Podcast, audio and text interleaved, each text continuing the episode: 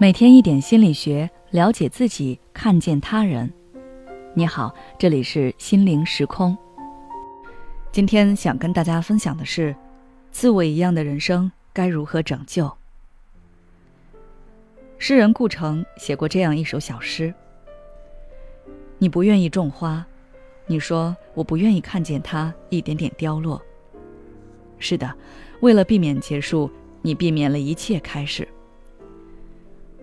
这段话真的很好的体现了许多人心中所想。他们害怕最后的分道扬镳，于是拒绝了所有关系的开始。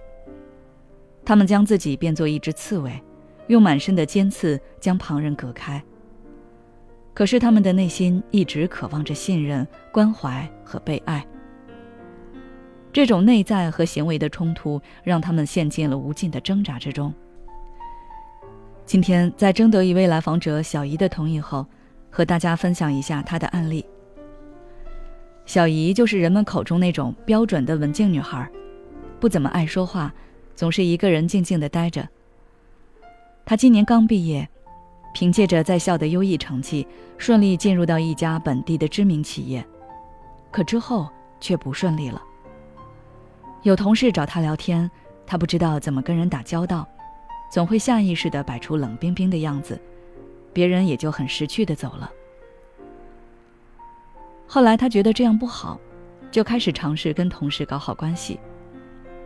可是他发现自己在说话时很容易情绪化，动不动就会跟别人怼起来，最后搞得大家不欢而散。在感受到周围人对他的冷漠后，他心里很慌，也很急。他不知道到底该怎么做。他感觉自己好像被一张大网紧紧的束缚了，完全无法挣脱。最后，在纠结和痛苦中，他找到了我。看着小姨脸上无助的神情，我很理解她的感受。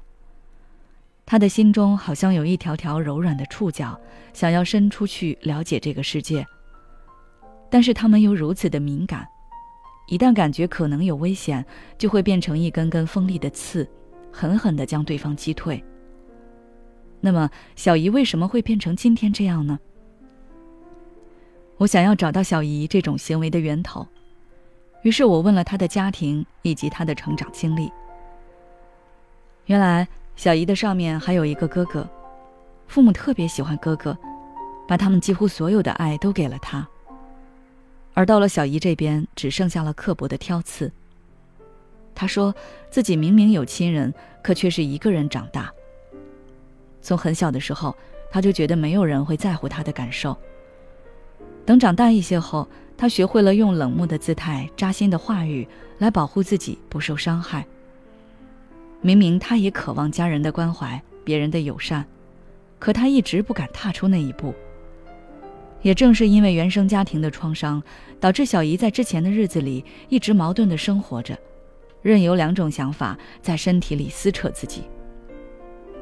于是我在第一次咨询结束后，给了小姨一个建议，让她去主动接触身边的同事，只要一位就好，可以只是简单的说几句闲聊，然后每天记录下来跟对方聊天时的自我感受以及遇到的困扰。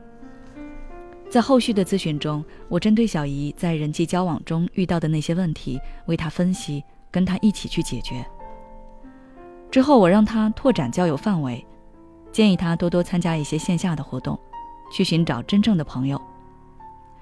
在这个过程中，小姨会有一些反复，她有时候还是情不自禁地摆出攻击的姿态，有时候也害怕别人会伤害自己。但是在我们两个人共同的努力下，她逐渐地卸下了心防，最后交到了三个朋友。他们理解他，支持他。这种良好的关系也促使小姨做出了更多更好的改变。在最后一次咨询的时候，满脸笑容的小姨这样跟我形容：“感觉身体像松了绑一样，有一种前所未有的舒适与平静。我能感觉得到，她心中的那只刺猬已经不见了。也许这就是咨询的意义。”陪伴每一名深陷痛苦的来访者走出阴霾，去创造更好的自己。好了，这段咨询经历就分享到这里。如果你也有类似的苦恼，不知道该怎么解决，那就来找我聊聊吧。只要关注我们的微信公众号“心灵时空”，后台回复“咨询”就可以了。每当我们感叹生活真难的时候，现实却又告诉我们，生活还能更难。工作、事业、爱人、孩子、父母亲朋，这一切的一切，就像一张大网一样，把你层层束缚其中。